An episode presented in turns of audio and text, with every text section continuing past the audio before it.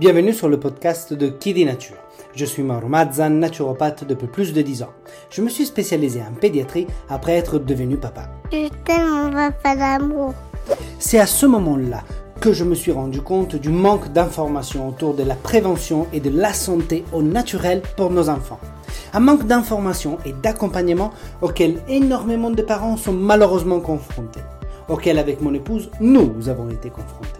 Ne vous êtes-vous jamais demandé comment soulager les coliques naturellement? Que faire en cas de RGO si mon enfant est allaité? Quel petit déjeuner tient au corps toute la matinée? Comment soutenir leur immunité? Ou encore, les allergies sont-elles une fatalité? Pourront-elles se résoudre un jour? Faut-il baisser la fièvre? Autant de réponses qui sont difficiles à trouver aujourd'hui en tant que parent, confrontés à plein, trop d'informations, souvent contradictoires. Et c'est une vraie jungle. En effet, les enfants ne sont pas des mini-adultes, mais des organismes complexes en perpétuel changement dû à la croissance.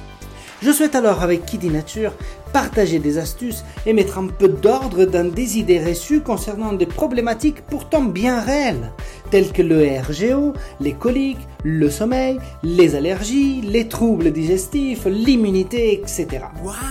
À travers les épisodes de ce podcast, je souhaite vous accompagner, vous, parents, à travers toutes les étapes de croissance de vos enfants, naturellement. Bienvenue donc sur Kiddy Nature. Ici, vous trouverez un accent italien bien marqué, La vita è bella. Des métaphores pour vous expliquer les choses facilement, le but étant que je ne sois pas le seul à y comprendre quelque chose, n'est-ce pas? Du contenu pour vous, parents, qui souhaitez devenir des protagonistes et alliés pour la santé de vos enfants. Alors, où que vous soyez, installez-vous confortablement. Faites un sourire à votre voisin sur le bus. Mettez votre minuteur pour ne rien cramer en cuisine. Montez un tout petit peu le volume si vous êtes en train de passer l'aspirateur. Et profitez de cet nouvel épisode. Attention au lactose, le sucre du lait. Le lactose, et le lait en particulier, fait l'objet de nombreux débats au sein de toutes les communautés. Médecins spécialistes, pédiatres, professionnels paramédicaux et bien évidemment les naturopathes. Nous nous rappelons tous ces temps anciens où l'on disait que les produits laitiers sont des amis pour la vie. Aujourd'hui, la musique a pas mal changé.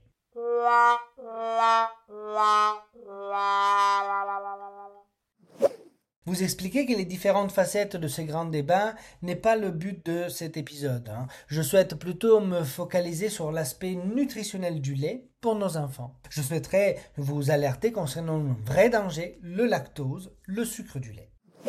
Le lactose impacte l'intestin de nos enfants, car, comme tous les sucres, le lactose est un élément pro-inflammatoire pour le corps de nos enfants. Afin de pouvoir être digéré et par la suite assimilé par l'intestin, le lactose nécessite l'intervention d'un enzyme spécifique, la lactase. Vous pouvez imaginer ça comme des petits ciseaux qui vont venir décomposer cette molécule. Certaines études semblent montrer que la majorité des enfants, après leurs 3-4 ans, perdent la capacité de produire la lactase. Donc nos enfants ne digéreraient plus le lactose. En consultation, je dis souvent que dans notre intestin, c'est comme aux Maldives, 37 degrés presque toute l'année.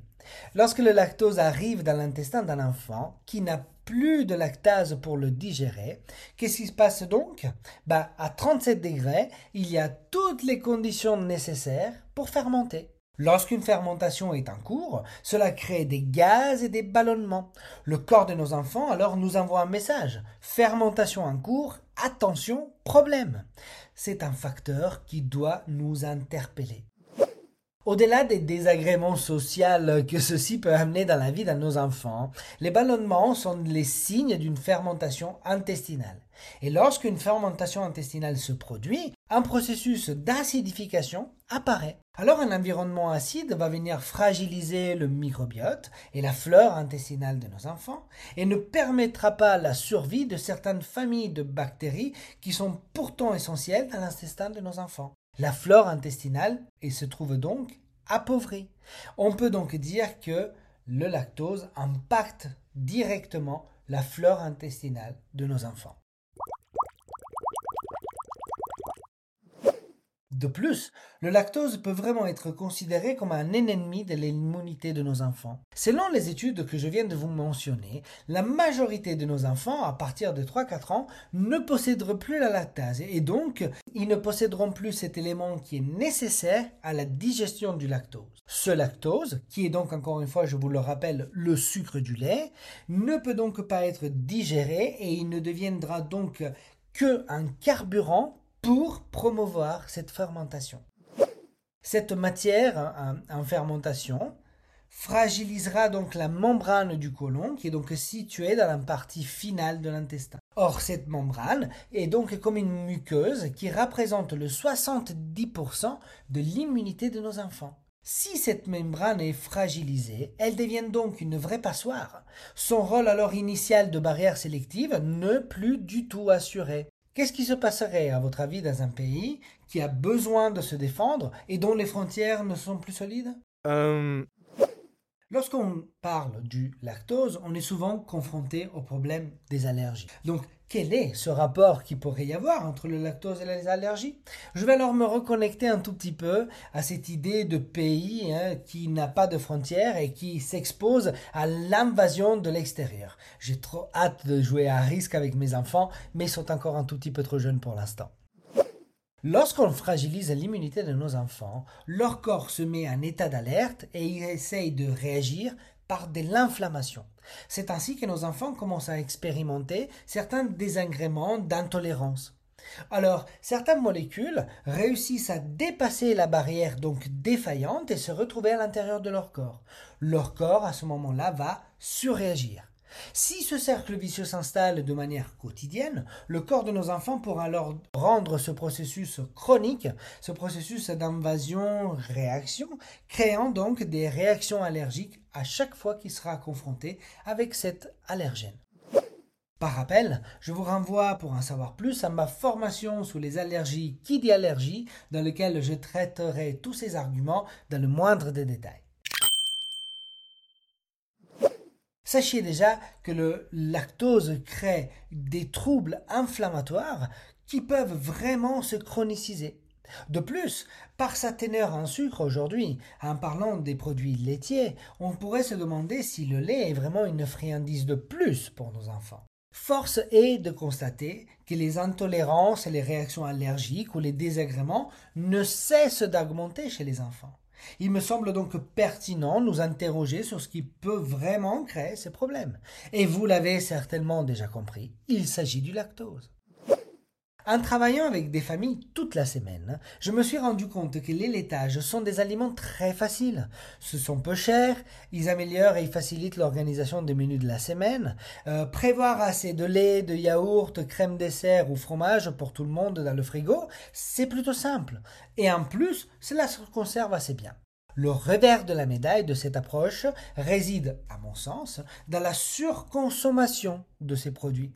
Une surconsommation, bien évidemment, à laquelle la plupart des enfants sont confrontés. Le revers de la médaille de cette approche réside, à mon sens, hein, dans la surconsommation de ces produits qui est faite par nos enfants. Beaucoup de parents sont déjà conscients du sucre qui est contenu dans les céréales du petit déjeuner de leurs enfants. Les parents, en revanche, s'attendent beaucoup moins à ce que le lait de ce même bol de céréales contienne à son tour, lui seul, 10 grammes de sucre, donc deux morceaux de sucre supplémentaires. Si on y ajoute encore la poudre cacaotée, alors là je vous laisse faire le calcul et nous en sommes seulement au petit déjeuner. Si chaque produit laitier contient en moyenne 7 grammes de lactose et donc du sucre par 100 grammes de produit, alors un bol de lait plus un yaourt au déjeuner, plus une crème dessert ou un yaourt aromatisé après le dîner, et à eux seuls, ceci couvre largement la consommation de sucre journalier qui devrait avoir un enfant. Et je n'ai pas encore ajouté les jus, sodas, féculents, farine, céréales et snacks de tout genre. Le compteur, malheureusement, monte assez vite. De plus, digérer le lactose n'empêche pas le danger. D'ailleurs, qui dit stop lactose ne dit pas stop au laitage. Vous l'avez désormais compris, le lactose est en effet le sucre du lait, mais le lactose n'est pas présent dans tous les laitages. En effet, les fromages affinés ne contiennent naturellement plus du lactose. Hein. Le lactose est principalement présent dans la partie liquide du produit. Plus les fromages sont frais, plus ils contiennent de lactose. Et à l'inverse, plus le fromage sera affiné, plus la lactose sera dissous. Voici alors une liste de fromages affinés qui ne contiennent plus de lactose ou alors seulement au niveau de traces. On y retrouve le cheddar, le parmesan, le gruyère, les mentales, la mimolette, le comté, le cantal, la tome, le beaufort, la raclette et le saint-nectaire. Comme vous pouvez le remarquer, il y en a pour tous les goûts. Comme tout autre sucre dans l'alimentation de nos enfants, qu'il soit caché ou oublié, le montant de lactose se doit d'être surveillé. Tout ceci ne signifie pas pour autant que les laitages sont à proscrire de l'alimentation de nos enfants. Bien au contraire, laissez-moi vous donner le même conseil que je donne en consultation, observez et adaptez. Je ne vois aucun inconvénient à ce que nos enfants consomment des produits laitiers de qualité, surtout si ceux-ci ne présentent aucun signe de difficultés digestives. Dans un prochain épisode, je vous parlerai également des produits laitiers et comment faire pour les sélectionner. Mais pour l'instant, considérez que le lactose et donc le sucre que ce que ces enfants consomment s'ajoute aux sucres qui sont déjà consommés dans la journée. En tant que parents, nous devons contrôler cet apport qui peut vite devenir démesuré. Je vous renvoie également à mon épisode Le sucre, la drogue des enfants pour approfondir. Je vous mettrai de toute façon le lien dans la description de l'épisode. Je suis intimement convaincu qu'en tant que parents, nous avons la responsabilité de nous informer. Savoir, c'est s'émanciper, devenir l'acteur principal de la santé de nos enfants. Si nous ne le faisons pas, personne ne le fera à notre place. Alors aidons nos enfants à vivre plus fort, surveillons le sucre dans leur vie. Merci d'avoir écouté cet épisode de Qui dit Nature jusqu'au bout.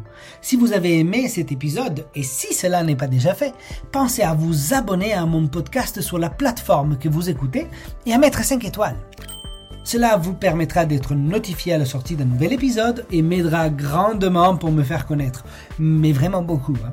Ou encore mieux, je vous invite à rejoindre les quelques centaines de personnes qui reçoivent déjà ma newsletter. Rendez-vous donc sur mon site internet je vous mettrai de toute façon le lien dans la description de l'épisode. Si vous avez des idées de sujets que vous souhaitez que j'aborde, dites-le moi en commentaire ou sur les réseaux sociaux de Kidi Nature. Vous avez certainement autour de vous une sœur, une amie, un cousin ou au moins une collègue qui ont des enfants. Alors s'il vous plaît, n'hésitez pas à partager ce podcast autour de vous. À très bientôt pour un nouvel épisode de Kidi Nature. Aidons les enfants à vivre plus fort.